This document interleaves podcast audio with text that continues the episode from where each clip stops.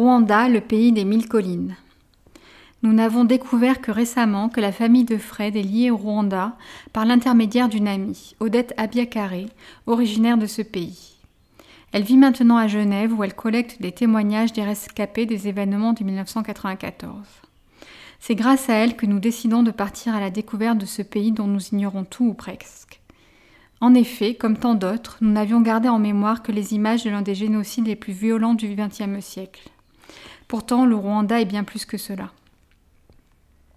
Dès notre arrivée, nous sommes sensibles à cette dualité entre les cauchemars du passé, qui affleurent dans chaque rencontre, chaque conversation, et la formidable capacité de résilience et de reconstruction qui anime la population. Odette nous a mis en contact avec une famille de ses amis. Chantal, Jean-Loup et leurs deux petits garçons, Iwan et Jerry, nous accueillent chaleureusement et généreusement chez eux. La maison est superbe, immense et il y a de la place pour tout le monde. D'ailleurs, les visiteurs de passage sont nombreux. En partageant leur vie quotidienne, nous découvrons un pays moderne, propre et respectueux de l'environnement. Par exemple, les sacs plastiques y sont bannis depuis plus de dix ans, qui a su se réformer et s'organiser intelligemment. Nous commençons notre séjour par un passage au mémorial de Gizosi, qui relate l'histoire coloniale et celle du génocide. Ici reposent les restes de plus de 250 000 victimes, tuées à Kigali ou dans les environs. Au cours de cette visite traumatisante, nous sommes confrontés à l'indicible, à la sauvagerie de toute une population, animée par la haine et une forme de démence collective. Plus d'un million de personnes furent torturées et massacrées entre avril et juin 1994. 98% étaient Tutsis. Aujourd'hui, on ne parle plus de Hutu, Tutsi ou toi, on est Rwandais. Cette distinction ethnique, source de tant de divisions, a été créée artificiellement par les colons. Pendant des siècles, les Hutus, Tutsis et toi ont vécu en harmonie, partageant un territoire, une langue et une culture. Certes, chaque groupe jouait un rôle dans la société. Les Tois, ultra-minoritaires, se consacraient principalement à la poterie. Les Tutsis élevaient le bétail et les Hutus, majoritaires, cultivaient les terres. Mais un Hutu pouvait devenir Tutsi ou inversement en fonction de ses activités ou de ses alliances, les mariages mixtes étant courants. Il s'agissait donc plutôt d'une distinction de classe qui est devenue purement ethnique sous l'effet de la colonisation. Les Allemands, arrivés à la fin du, XIXe siècle, puis les Belges après la Première Guerre mondiale, s'appuient sur l'aristocratie Tutsi au détriment des Hutus. Ils voient dans les Tutsis une ethnie organisée et avancée plus proche des Européens. Les colonisateurs instaurent alors un système hiérarchisé basé sur la supériorité des Tutsis, qu'ils ont affectés au poste d'auxiliaire de l'administration pour qu'ils exercent eux-mêmes l'oppression pour le compte des colons. Une carte d'identité portant mention du groupe ethnique est ainsi créée. Au mémorial, des vidéos montrent aussi les Belges mesurant le faciès des Rwandais pour déterminer qui est Hutu, qui est Tutsi. Après la Seconde Guerre mondiale, le roi commence à soulever la question de l'indépendance du Rwanda à l'ONU. L'élite Tutsi devenant trop anticolonialiste, les colonisateurs se retournent alors contre eux et convainquent les Hutus que l'indépendance est prématurée et ne servirait pas à leur intérêt. Les colons laissent entendre que les Tutsis sont les seuls responsables de l'exploitation subie par les Hutus. Ainsi, ils retournent contre les Tutsis les privilèges qu'ils leur avaient accordés. Commencent alors des massacres de Tutsis et certains quittent le pays pour l'Ouganda. En 1963, les Tutsis exilés essayent de revenir par la force. En représailles, des tueries sont commises contre ceux qui sont restés au Rwanda. Elles sont particulièrement violentes en 1963 et 1973. Par ailleurs, la discrimination s'installe en matière d'accès à l'éducation, à l'emploi et a fortiori à la vie politique. Odette décrit très bien dans son livre Sous les étoiles du Rwanda la manière dont cette discrimination va être enseignée, très souvent par des religieux, et mise en pratique à l'école et dans la vie courante jusqu'à la fin du génocide de 1994. Les exilés Tutsis s'organisent en Ouganda et créent le Fonds patriotique rwandais, FPR. En 1990, le FPR pénètre en force au nord du Rwanda. Il s'ensuit une nouvelle vague de représailles. Le pays est divisé entre les Hutus du Nord qui ne veulent pas négocier avec le FPR et Hutus du Sud qui souhaitent un gouvernement de transition. Le parti du président crée alors les milices inter-Ouamé, tandis que le FPR, dirigé par Paul Kagame, aujourd'hui président du Rwanda, poursuit ses attaques ciblées. Le 6 avril 1994, l'avion du président est abattu et les miliciens Terouamé dressent des barrages en Kigali, contrôlant les cartes d'identité où l'appartenance ethnique est mentionnée. Commencent alors des massacres qui vont s'étendre à l'ensemble du territoire, encouragés par la propagande de la radio-télévision des Mille Collines, véritable appel à la tuerie.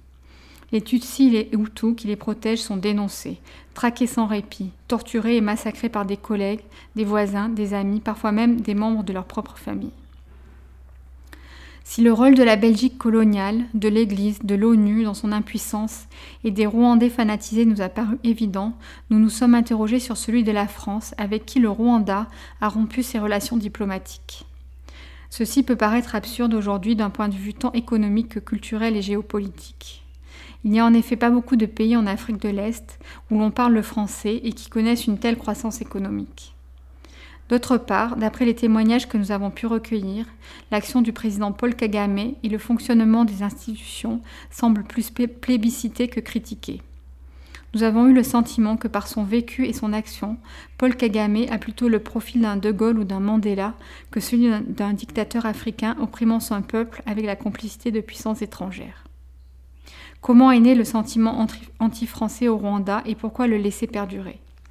Ce sont des questions auxquelles Jean-Loup et son ami Jacques Morel, auteur du livre La France au cœur du génocide des Tutsis, tentent de trouver des réponses. Il n'y a pour eux aucun doute sur la participation active de l'armée française qui a protégé les génocidaires. Ne pas reconnaître cette implication, ni s'en excuser, laisse prospérer un fort ressentiment au sein des autorités et du peuple rwandais qui porte préjudice à la France. Le Rwanda, c'est aussi un immense potager. Il n'y a pas une seule colline qui ne soit cultivée. Sur la route du Nord, aux frontières de la RDC et de l'Ouganda, nous sommes impressionnés par les cultures en terrasse qui mêlent le café, le thé, les pommes de terre, les choux et les bananiers. Et dans les plaines ingénieusement irriguées, de nombreuses rizières miroitent au soleil. C'est dans la forêt luxuriante qui recouvre le parc national des volcans que se concentrent les gorilles de montagne. Ces grands singes ont été rendus célèbres par la primatologue Diane Fossé, qui a consacré son existence à étudier leur comportement et à les protéger du braconnage. Son engagement lui a coûté la vie puisqu'elle a été assassinée en 1985 dans la chaîne des Virunga.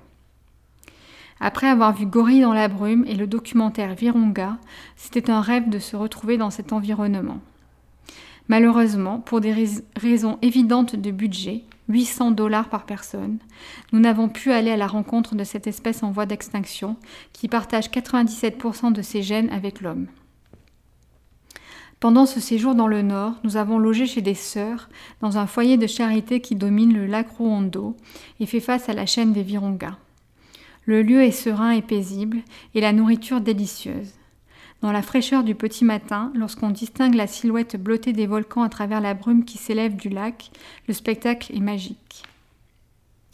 Le Rwanda est aussi un pays de tradition.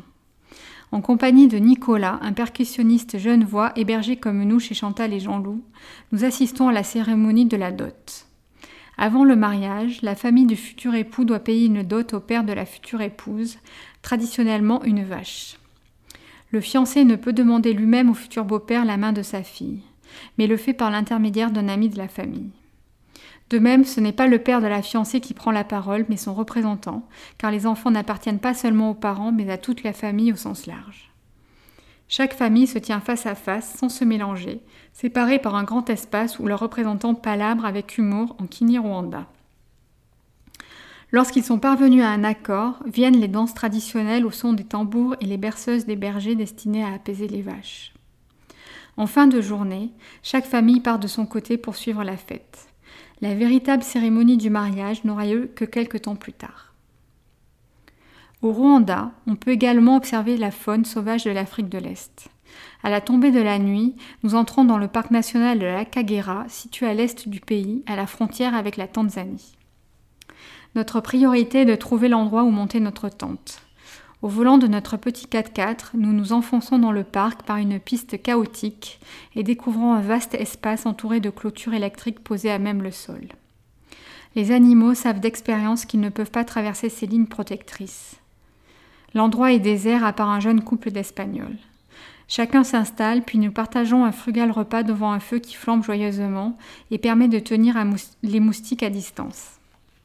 C'est très excitant de se retrouver seul dans le parc, sous la multitude d'étoiles du ciel africain et entouré des bruits de la savane. Le soir, malgré la crainte des insectes, nous rouvrons plusieurs fois la porte de la tente pour admirer la voûte céleste si lumineuse. Au petit matin, un peu courbaturé par une nuit spartiate, nous partons à la découverte de cette belle réserve entre collines de terre rouge, plaines recouvertes de hautes herbes, massifs arborés et lacs peuplés d'hippopotames. Ils nous surveillent en soufflant bruyamment. Seuls leurs mufles, leurs yeux et leurs petites oreilles rondes émergent de l'eau boueuse dans laquelle ils se prélassent. Non loin de là, des crocodiles aussi immobiles que des bouts de bois semblent trompeusement somnoler au soleil, tandis que des oiseaux aux longues pattes cherchent leur pitance dans la vase. Au détour des chemins, nous croisons de nombreuses colonies de singes, des zèbres, des familles d'amusants phacochères, des troupeaux d'antilopes, de bubales ou de gazelles, et même une hyène. Enfin, mâchonnant de l'acacia, voici les girafes. Elles marchent nonchalamment au bord de la piste et nous jettent des regards curieux de leurs douze yeux bordés de colle. Le Rwanda est enfin le pays des lacs et des mille collines. Jean-Loup nous propose de nous faire découvrir son pays d'adoption lors d'une virée de trois jours qui nous mènera d'abord au sud, puis à l'ouest, le long du lac Kivu qui sépare le Rwanda de la RDC. Nous commençons par la visite de Nyanza, capitale royale de la fin du XIXe siècle jusqu'à 1961, date à laquelle le Rwanda est devenu une république. Le palais traditionnel, un immense dôme de papyrus et de chaume, et deux autres huttes ont été reconstituées. La première hutte était habitée par une jeune vierge qui s'occupait du lait, la seconde par un jeune homme en charge des alcools, hydromel, bière de sorgho et vin de banane. Le palais était constitué d'une pièce centrale garnie d'un brasero pour chasser les insectes. Autour s'organisait la chambre des épouses et celle du roi entièrement occupée par un immense lit et de grands paniers servant à ranger les vêtements. Dans un enclos voisin, nous admirons les vaches royales et leurs petits veaux. Elles sont magnifiques avec leurs belles robes brunes et satinées et leurs cornes d'une longueur impressionnante. Notre journée s'achève à Butaré, à la frontière du Burundi, chez Prisca, la mère de Chantal. Le lendemain, nous partons ensemble pour traverser la forêt de Nyongwe, la plus grande réserve de forêt primaire d'altitude d'Afrique de l'Est. Auparavant, nous faisons une courte halte sur la colline de Prisca, où elle vivait avant le génocide. Elle ne veut pas descendre de la voiture, car, nous explique-t-elle, les tueurs sont toujours là. Nous ne pouvons que regarder par la fenêtre sa maison détruite pendant les événements et qui achève de tomber en ruine.